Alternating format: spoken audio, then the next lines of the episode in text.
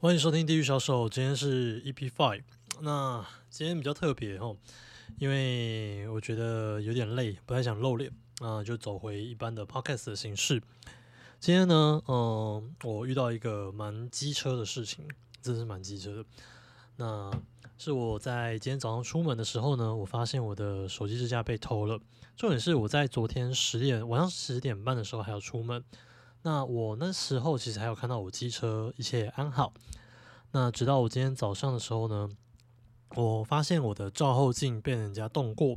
被人家动过什么概念呢？就是呃，它被弯到另外一边去了，所以就是等于有镜子的那一面是在前方。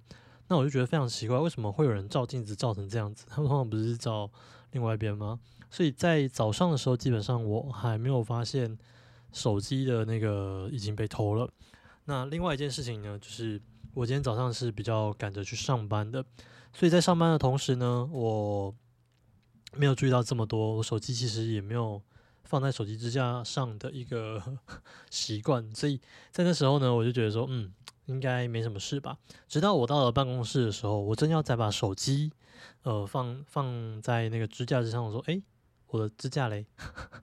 这时惊觉才知道说：“哇，我的手机支架被偷了。”好，那在被偷的时候，其实我心情蛮复杂的，因为我第一个在想说，到底谁要偷这种东西啊？那他是不小心掉了吗？或者是说，他可能某种程度上是有些人不小心拿走的？这种可能其实是蛮低的。最后来想想，我就觉得说，嗯，不可能啊，因为我的照后镜其实已经被掰开了，或是掰弯了，所以它是用某种工具，是把它工具，然后把我的手机支架拿出来的。因为我那台支架是特地去找人装的，所以照理讲不会这么容易掉落，或者说轻易拿走。那它需要用扳手等工具来刻意为之，所以这个方案的意图非常非常明显。那当然，方案意图明显的话，那某种程度上，我就觉得说，这个意图如果很明显，我就不能饶过他。为什么你知道吗？因为其实今天在报案之前，我犹豫了很久，因为我还在就是我的 IG 上面发文，发文的那个意思是想说，诶，到底大家会不会去报案？因为蛮好奇的，大家到底怎么去想这件事情。当你今天有个东西被偷，但是它对你的伤害性不大，但是某种程度上又造成一点点困扰，那你怎么办？哦，我就想到几个例子啊，那我觉得给大家听听看。这个例子就是说，假设今天下雨，哦，下大雨，像最近其实蛮常下雨的嘛。然后你好不容易拿着你的一支七十块的轻便伞走进 seven，然后去 seven 买个东西嘛，拿个伞，然后去放旁边的那个呃伞架嘛。放了伞架之后呢，哦，你们进去买个东西，然后通常买比较久，挑一下，然后慢慢的结账。结完账之后呢，你一手拿着咖啡。然后一手拿着一堆面包或者说零食，正要回家吃的时候呢，你发现你的伞不见了。那外面下着大雨，你就被困在便利商店，好死不死这家便利商店又没有座位区，你怎么办？这时候你一定超级干，你想说干他妈的，我竟然走在路上，然后放在这边几分钟也就被干散了，你会不会去报警？那有人说，哦，那个七十块而已啊，我再去买一个啊，又没有什么大不了的，七十块而已啊。但是你今天在这个，就是说你在一般的生活当中，但是你却被一个莫名其妙不是你犯的错，然后但却影响你的生活，人家侵犯你的生活，你却要像这样的事情，然后去做妥协。然后去不守护任何东西，那我不懂你之后如果遇到大事，你要从何守护起？如果你不去报案，然后你没有办法了解真正的一些法律程序，你怎么知道法律长怎样？这期间我就是抱着这个心态跟逻辑呢，我前往了警局去报案。嗯，讲这个例子，其实大家比较会有感同身受啊。手机支架被干，大概就是连我自己都觉得说靠背这个被干很不爽。但是你仔细回想起来，你被你的机车被拆解、被拆装，你根本不知道还有没有其他零件被干走。他如果今天干走你的火星塞或是一个皮带，你怎么玩？当然，这个不是技师，就是可以，就是不是技师，你一般来说是做不到的。那我又想一件事情，我更不爽。我本身是一个身心障碍者嘛，左手跟左脚有残缺嘛，所以以前就是在想工作的时候，那我妈有认识就是的黑手，说诶问我可不可以当黑手，因为可能就是偶尔就是问一下我未来工作跟展望，就当然是关心我嘛。那当然黑手师傅说，嗯，这样可能不太方便，那修理器具的时候也会蛮麻烦。那以前我读技职体系的时候，其实我的手也造成我蛮多的困扰，接电路板啊，或者说接电线或是焊锡，其实我过得蛮痛苦的。所以那种工具活，或者说对那个手艺好的人，非常非常的就是羡慕这样子。那我后来就是想这件事情，我会觉得靠背啊，你他妈的好手好脚啊，来干了一个，来干一个就是天生有一些缺陷，然后就是 的东西，他妈的你到底是怎样？什么概念啊？你到底什么意思？就是一个好手好脚的人，然后你要去干一个一千块左右的手机支架，你有这样的技术，你一千块赚不到。第二个就是你特地跑来干我的这个东西，好像没有什么太大的意义吧？那个东西其实，嗯，其他地方也可以用不同的方式达到这样的目的，但就为了手机支架，更奇怪的是安全帽都不干。我那安全帽其实。也比手机支架有价价值啊？那到底 在干嘛？所以我就是不了解这个动机，但他却有很明显的犯罪意图。那保持这样子的一个逻辑跟想法，我就这样走到警局嘛。那第三个就是说，为什么我还是在警局的时候我就犹豫了一会，但最终我还是进去了警局报案。为什么呢？其实理由很简单，当今天这个人的犯罪意图明显。那他也做了这件事情之后，表示他心里的一个底线呢是超过法律的，就是说他觉得法律对他没有任何不一定会抓得到他，他的道德感非常的低落。当他有一哦偷了一千块左右的东西没有事的话，他有没有几率会造成二？比如说哦一千块没事，不然两千块、三千块、五千块、一万块，那。在这样子越偷越大、越偷越多的这种惯性呢，可能某种程度上，它是犯罪是一个回路。你以前就是在读那种神经科学的时候，我觉得有一读到一篇还蛮有趣的。那他他其实这个科学家也常讲说，就是他某种程度上是参照一点点圣经，但是他有一点点就是神经科学的东西在里面。那他一开始引用的一个经文，如果有兴趣可以去查，他就是在讲说，呃，行什么行善。由得我行不出来，由不得我。他说，就是大家都想立哦，立志行善，由得我行不出来，由不得我。那这个逻辑是什么？就是说，每个人都想要立志行善嘛，但是到最后都行不出来，因为就是自己身上好像有某一个回路在控制他，不得不去犯罪，而且这件事情会造成他的一个快感或者兴奋。明明知道是错的事情，但是为什么有人就是会进入这个循环？比如说他一开始觉得说，哦，这个是错的，不能做，不能偷，然后直到有一天有一个边界模糊了，好像可以偷偷看。他一旦偷了之后，说，啊，我不应该偷的，会不会被抓到？好可怕啊！可是这个对我的生活好像蛮有益的耶，就是说他某种程度得得到一点利益，但是。好像就是小小利益，然后他就觉得哦，好像也还可以啦，没有被抓就好。那直到有一天，他就遇到一个类似的困境的时候，他其实脑的回路就是往那个地方转，他就去再做一些违法的事情、亏欠性，慢慢慢慢那个人就是走歪了。其实他就是在第一届第一个事情，他就是呃第一个模糊边界，他没有守住一个原本对自己的框架，到最后呢，他就放弃这个框架。那放弃了之后。他就去变到另外一边，所以他一直守住的底线，一直都原本守得很好。但你只要做了一次之后，有一一定会有二，因为只要犯了错，其实蛮容易进入到那个回圈。如果他要走出来，其实不容易。甚至说，有些人说偷东西是成瘾的，嗯，其实在日本也蛮多这个例子嘛。他有若 有些人就是爱看迷片的，有时候也会看到这种类的情态嘛，题材嘛，说他明明是学生，就会进入这样子的回旋。啊，这个东西其实是某种程度上是人性，就是你做了一次犯罪的事情的时候，你可能之后越做之后越大，因为那个刺激感就是要越来越高，你才能达到一样的一个脑筋回路。那个跟多巴胺也是蛮有关系的，多巴胺的就是说你得到奖励啊，然后你就会成瘾啊。为什么有些人会有性？为什么有些人？嗯，会遇陷入一些犯罪的事情，那就是无法自拔，大概是这样子的一个概念。他如果没有一个痛定思痛，就会拔不出来。好，扯远了。所以我今天就是抱着这个心态，我觉得说，嗯，他这个人之后呢，有机会就是在犯更大的错，所以我要制止这样子的一个轮回，我就进到警局了。当我进到警局的时候，我傻眼了。呃，警局在排队。干，我今天去警局花了两个小时的时间，我真的快气死了。两个小时，我的天，两个小时。我我想说，只是就是弄完，然后去运动一下，然后就是结束今天，然后大家可以跟大家聊。就没有想到进到警局的时候，哦，可劲爆更精彩了。我想要，如果如果大家大家没事想要没事想进警局，但是你进到警局的时候，你可以看到不少社会犯罪的缩影。因为警察的目的其实就是要抓一些犯规犯罪的案件，或者说这个只要侵害第三方权益的一些纠结，或是犯罪结构、利益这种东西，就会在警局里面去做调事情或处理。那当然，通常是会报案的，通常都是受害者嘛。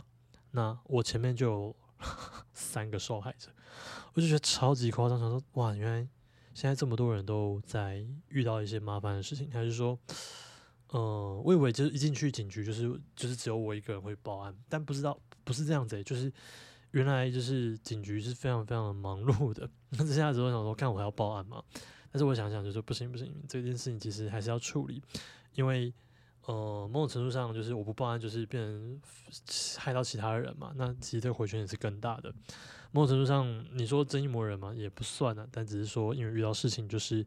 你要试着去面对，然后去了解这些的状况。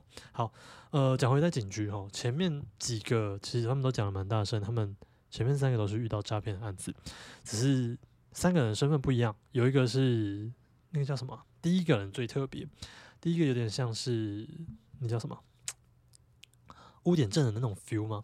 因为他其实是在诈骗那个 群组里面，那警察好像某种程度上是在。让他去做一些就是连接啊或者什么，他们要去勾出更大的车手这样子。然后第二个就是他是被诈骗，然后非常多的钱，大概是五十多万、五十几万左右的一个叔叔。那第三件就是也是诈骗事件，那就就没注意听了，因为 我到最后已经累了，我没有办法就是在那边待那么久和那么专注。但我觉得至少隐隐约约看到说，哦，嗯，其实现在的一个。诈骗的案件其实也是蛮多的，所以其实怎么样会去做诈骗？我就是想想，就是哎，对啊，那你以前有偷窃的那种偷小东西的一些习惯，其实蛮容易落入的，因为就是呃低风险但是高报酬这种东西更愿意去做嘛。因为当当当时你有做了偷东西这件事情，然后呃高风险 低报酬你都愿意做的，何况是呃高风险高报酬。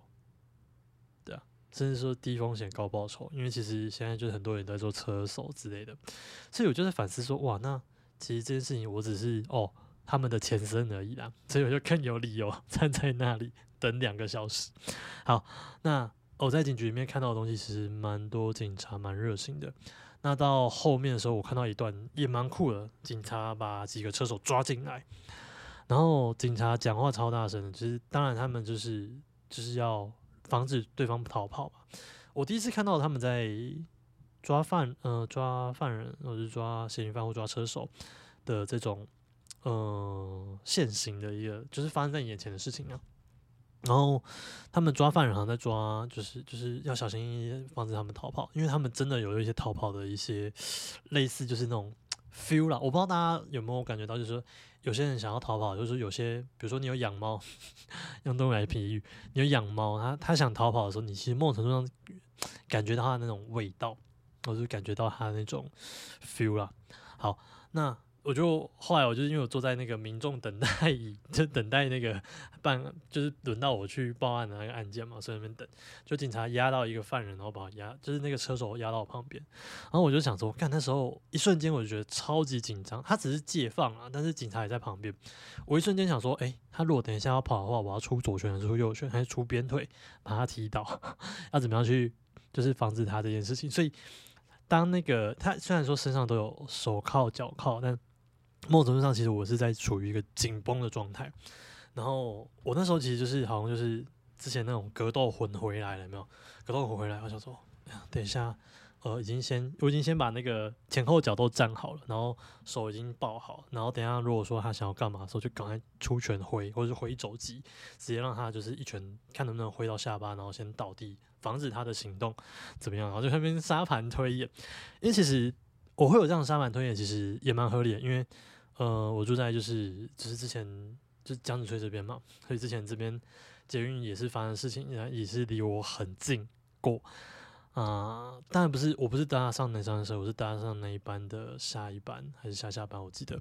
然后那时候听完这个新闻的时候，其实我非常非常害怕，所以有时候，呃，在一些状况下，就是很瞬间会变成紧绷的状态，然后会想到就是因为还要有练格斗嘛，所以就会切换切换成自己一个战斗的状态。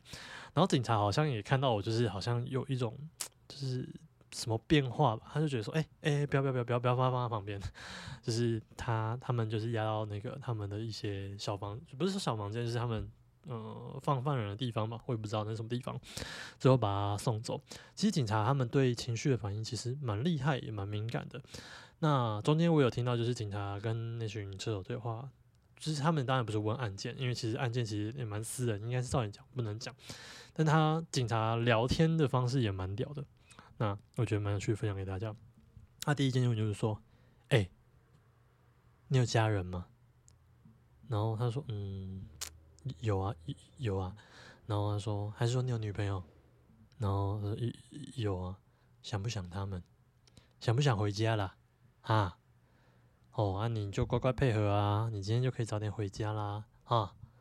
哦，等一下那个去那个问话的时候，哦，那个就多说一点啦。”哦，你这样会比较早点回家啦。哦，搞不好还可以转污点证人呢。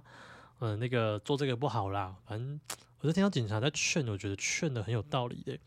他可以动之以情，然后慢慢慢慢去切入。一开始完全没有讲案件，我觉得非常厉害。那其实这个跟因为之前跟一些朋友他们其实学商业的嘛，很非常的像。他是情绪上面先讲说，哦，那个，哎。你想不想变好？你想不想要就是有就是想要交女朋友，然后要不要来健身？那种 feel 很像，一模一样。所以我想说，哦，这些就是就是人与人相处之道，而不是说什么技巧。我发现其实，在各行各业，很多人就是不想应用这种技巧，但是他们的不能说成交率，而是说这件事情是跟人跟就是情感的沟通，是对人类来说是一个蛮重要的一件事情。所以，嗯，我觉得我看到这一幕，我就觉得说，哦。那其实警察也是蛮有智慧的。那那个警察好像是里面的所长还是副所长，非常非常的有 sense 的一个人。所以想说，哇，那个人哦，就是真的要去学习去感知对方的情绪，然后去跟别人聊天，比较容易达到你的目的，或者说比较容易达到你想要的事情。去先去感知情绪，然后透过情绪的沟通。那慢慢引导到你要的一个方向跟目的，基本上是蛮容易成功。好，那接着就在里面呢，因为他们陆续的忙碌嘛，那最后终于等到他们终于有忙里偷闲的事，不是不是忙里偷闲，因为他们都很忙。呃，终于有一个警察他，嗯，有空来帮我办理了。啊，他们前面都已经大概处理差不多，那其他警察出勤啊，然后继续去抓人啊。警察那个，哎，那个局警察局也是蛮酷的。那个所长亲自说：“我出动，就是你问完犯问完犯人，然后压一压，就是羁押或什么的，羁押完之后再去出动。我冲，我要去，我要去找他们，去压人，去抓人。哇，第一次看到那么热血的所长，蛮屌的，蛮屌。就看他们就是，呃，对自己工作也是蛮有热忱的，是蛮酷。好，最后终于轮到我，我等了大概啊。”大概一个小时五十分钟吧，我那个案件只有十分钟，那真的是很闷啊。但是就想说，哦，这个事情不做的话，可能就诱发更多的那种人会变成这样子。好，那其实做笔录的时候呢，哦，呃，就是问简单几个问题啊，在几分几点，嗯，几点几分的时候你发现他还在，然后几点之后就不在了，那你的地发生地点在哪里啊？你什么东西被偷啊？价值多少啊？大概是这一类的问题吧。然后到最后，其实他们都在调监视器。我在看监视器的时候，其实有点傻眼。我说：“哎，这是你们全国的监视器系统吗？”警察说：“哦，对对对了，对了。”我想说这么稀疏哦，这是我第一句话。我后来才发现说：“哦，我们以前所认为说哦，到处都有监视器啊，监视器都在看啊，等这些东西的时候，会发现哦，其实监视器蛮稀疏的哦。它一条街大概只有一两个，但画质大概有分新旧，新旧大概其实也大概都画质大概就是非常非常低，旧的可能不到四百八十 P，我觉得新的可能也不到七百二十 P，所以大概就看好四百八吧。看起来啊，看起来我没办法知道它的那个画质，但我还知道说，哇，我们监视器的基础设施非常非常的，就是我不能说少，但是就是稀疏，所以当我看到这一幕，说哦，真的假的？怎么会这样？那我被偷东西的那个范围呢，刚好新的监视器都没有涵盖到，而且都离我的那条街都非常非常的远，所以基本上呢什么都没有。第二件事情就是他开启了旧旧版，他说旧版有些监视器其实已经坏掉。刚好想说靠腰都已经那么稀疏了，新版已经很稀疏了，那你旧版也更稀疏，有吗？有画面吗？有，刚好有拍到我家附近那条街的呃画面。结果呢，我看了一下画面，我差点没吐血。什么都不清楚啊！而且刚好昨天晚上好像又下雨，就是能见度更低，你就看到一群每个都长得像鬼，什么概念呢？就是一团灰人，然后那边动来动去。他说他怎么知道这个在干什么东西？他有没有进去拿工具出来都不知道，那 这怎么找？嗯，那时候我就问警察，那警察就是就说：“哎，那我有什么路可以走？比如说，呃，我要提出告诉吗？或者是说？”嗯，我我我我的那几条路，他说哦，要么就是放弃提高，要么就是就是看完监视器就结束了，因为监视器模糊，我们大概就是用监视器模糊无法结案，然后去做一点处分。那他说这个都还是不是正式的处分呢，所以呢，呃，请你保持乐观的方式。他说哦，好，咚咚咚咚咚，要不然就把笔录做完吧，因为既然都来了这样子。哦，他说好好好，那大家就是笔录做完了，那。我还发现他们的那个 key in 系统其实跟网络呢，哦，其实也都是，哦，处于一个 缓慢的状态。我不是说他们 key 东西慢哦，是硬体设施非常的慢。然后我才意识到说，哦，其实我们蛮多公务机关的硬体设施是非常非常弱的，甚至说优化大概只有户政事务所和民众能看得到的地方。其实真正需要的跟基础设施呢，其实。某种程度上是不足的。我今天没有讲政治，但是其实这某种程度上是我所遇到的事情，跟我所观察的事情。那到最后你看到的时候，你说：“哦，原来我们 这个社会长这个样子。”所以我其实有点惊讶，我们竟然是在这样的一个，嗯，还不够完全，也还不够进步、进化的一个地方。所以我们还有很多东西要值得我们努力，或者说去。去去观察或关注的一些议题啊，我们要关注议题可多了，嗯，可能不只是那些大议题，我们小议题，我们基础设施，我们有感的地方，防止犯罪这块似乎要加强。好，嗯，最后我做完笔录，我心情其实蛮复杂的。那我看了看警局，那监视器问题，然后现在犯罪的一些日益见增，我可能是可能今天我不敢说什么忘不忘记，因为那个其实是大忌，但是。嗯，你这样子就是随便挑一日，然后刚好去警局，然后你东西被偷，然后刚好前面一堆人也遇到诈骗，这样的几率是多少？对啊，就就去想这件事情。所以，其实我们有时候走在路上，我们要维护自己的权益，或者说我们要小心的事情可多了。所以，其实，呃，今天这件事情其实提醒我蛮多的事情，比如说，嗯，你可能停车要停在有监视器的方向啊，你可能要多一点防卫性的一些，不管是。呃，对人的防卫啊，像我今天其实那个防卫的那个战斗那种那种气息有出来嘛？其实我没有比什么格斗姿势，但是那个那个那个感觉可以让对方就是让警察也知道说，哦，你可能进到一个想要战斗的状态，所以就是把那个危险人物拉走。那基本上其实我对这些东西也蛮敏感的，所以就对周遭的事物，所以我们都还要保持警觉，对周遭的事事物，不只是讯息的诈骗，不只是。东西被偷这件事情，那其实说哇，那我们国家还有一些进步的空间呢。那期间就是蛮有那种，啊，蛮想讲政治，但嗯，是蛮有感而发的。其实，在十年前呢，我就已经经历了一个偷窃的事件。那什么偷窃的事件呢？就是不是我偷窃的，是我被偷窃。那那时候被偷了，其实是蛮伤心的一件事情。被偷什么呢？我那时候打工，然后就是其实家里经济状况没有很好，但我那时候很想要学绘画，很想要一款那个什么神送的那时候刚出有笔的一个平板，那时候有笔很炫，然后还可以绘画，它的功能非常非常的在当时非常非常的高阶这样子。那因为透过那个学电绘，我觉得会蛮有趣的，所以刚开始真要学的时候，然后存了大概半年多的钱。然后把它买下来，买下来之后呢，嗯，有一天我就是可能正要学，然后正要去呃学习的路上嘛，那我可能在那之前先健身，然后去健身房，然后把我的包包锁在置物柜，好死不死呢，就那天有一个贼哦闯进我的生活里面，把不是闯进我生活里面，闯进我的置物柜，把我的置物柜撬开，然后拿走我的平板。那这件事情呢，其实对我的心中造成蛮大阴影。因为到时候，其实那时期也是走一个报警，然后报案、写三点单的流程。那时候很幸运的是，他是在运动中心内，然后被偷了，所以监视器的画面非常非常清楚。所以警方呢，呃，在过了一两个月，其实就找到那个人。那那个人的偷窃时刻抢了，他的处分书其实那时候警方有寄寄给我看，厚厚一本。他偷了，先去抽台，我那时候在大安运动中心嘛，他偷台大篮球打篮球区的一堆人的手机啊，然后再把大运动中心搜刮偷一偷啊，然后再去不知道什么国中、高中偷了，偷了一拖拉库吧，他大概犯下有二十七件，嗯，偷窃案，超级夸张的。那到最后，嗯，因为到了起诉的阶段嘛，那检察官打电话给我，我还记得那检察官姓什么，真的超级不爽。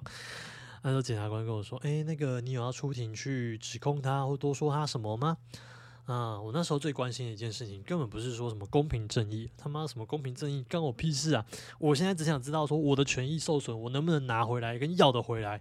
所以我那时候跟检察官问说：“我能不能拿回我的平板？”检察官说：“哦，那你这个可能要自己提民事诉讼哦。”我的 fuck，他妈的自己还要提民事诉讼，那我提民事诉讼这个资源不就是浪费在这边吗？说哦你自己决定啦，哦他已经获得他该有的罚则了。我说什么叫他该有的罚则？哦，那个处分书上面有写啊，他可能就是一颗罚金啊，然后有判几年以前出庭啊，但是可以缓刑之类的。十年前，然后哦一万多块两万的平板被偷走了。然后找到人了，人没有办法把平板拖回去，钱也没有办法拿回来，没有任何的赔偿。他们所说的嘴巴的公平正义是符合刑法的。那至于民事的赔偿呢？你得自己去维护权益，你必须要花更多的资源去把这些民意要回来。这就是目前的法律。所以在十年前其实蛮脆心的啦，但十年后我不知道法规有没有变好，只是说。呃，在十年前那个案子呢，其实令我觉得，对对，其实那时候已经对这个国家就觉得说，干真的是法规真的是不是很 OK 耶。其实蛮多法律，如果大家仔细去看，或者说看不一定看得懂，但如果说你去看它实际执行面，以及跟我们所谓内心的一把尺那个道理。不一定是一样的，有时候你会觉得不合理，但是它就是合法的事情。有时候你会觉得说，嗯，是怎么怎么会是这样子，很奇怪。然后，但他就说，嗯，这是法规规定的。那某种程度上，它执行的样子就会变成另一个样子，以至于就是说，你会觉得说，哇，那这个社会是不是还有什么东西需要改变？那每年呢，躺在立院的法案。非常非常多。如果大家有读宪法的话，就是那种借期不连续原则嘛。那可能早期大家没有去去去认识这块，但现在大家法法规意识抬头，大家所以就是对这件事情非常非常的清楚。好，那所以其实 看怎么讲，再讲讲也是想讲讲政治。所以呃这几年呢，希望大家 好好的睁亮眼睛去选，真的，呃你在地能。真的就是好好在乎法规、修法这些工作的一些委员呐，那有机会的话，就是嗯，可以大家聊这样子。然后几个法规我非常的熟，因为我自己也是懂法规的人，工作可能跟法规有一些指导这样子。那其实也是蛮叹气的，有蛮多的故事可以跟大家分享。那今天去报案呢，其实嗯，我有开一个 IG 线的动态问大家。其实那种某种程度上是想要看大家就是那个风向有没有测风向，那或者说好奇大家意见。那有些人可能就说，嗯，我那个啊，就是再买一个就好了。那如果再被偷呢，嗯，那再去报案。哦，这个其实某种程度上是说，哎，嗯，照来讲他是把这件事情认为是一个随机事件。那我觉得其实也蛮合理，因为，嗯，你就是昨昨天被偷嘛，啊，也不代表以后一定会被偷，好，蛮合理的，这其实是蛮乐观的一个做法。那其实就就这样，因为其实损失也还好嘛，又不是负担不起。那有些人就觉得说，哎，要去报警，干我真的超不爽。那这种其实就是跟那个雨伞那个被干走那个情节很像，妈的真的是很干很干很干很干，对，那那就是那种 feel 嘛。好，那最后一种，哎，最后一种是什么？最后一种就是不去买，然后也不做。我觉得这种其实是蛮可惜的，是属于这种消极的做法。但在消极的做法，其实你蛮容易陷入一个，就是就就是以后会被欺负啦。哦，就就就讲起来，就是真的是以后很像被欺负。其实我是一个以前小时候学到的道理，就是说，当你被欺负的时候，我他妈一定要反击，因为如果我不反击的话。这个轮回会一直继续，对啊，所以在这样的过程当中呢，哦，我学到蛮多的东西，所以以至于我就是会做出这样的决定。那最后还是去报案，就是虽然不一定会有结果，或不一定会找回来，但是我认为呢，这是一个为自己权益权益辩护，或者是说追求就是自己那个。你被攻击嘛？你权益受损了嘛？那你就是要一个找回来的过程。我不管今天找不找得回来，我就是要维护我自己的，这某种程度是自尊吗，或是尊严？但这件事情对你来说很重要，因为这是你，呃，跟你这个人有没有界限有关。所以我觉得就是我们要做一个有界限人，要不然，其实你在想一个逻辑嘛。嗯，如果有一天你被 一个什么身边同事说啊，拜托你做一下，你哪天有没有休假？哦，你那天没休假哦，那这个工作就给你了。这种感觉一样，就是你被托委托一些你不该做的事情，但你却不懂得拒绝，或者说你是一个没有界限人，那你就会无止境的被欺负，那进入这个轮回里面。所以这次今天大概是我的 podcast 的一点点小小的看法跟感想。那今天的节目比较特别，因为是属于一个插曲。那今天是 EP Five，呃，蛮多的感慨啦，但呃，最近其实比较少更新，因为。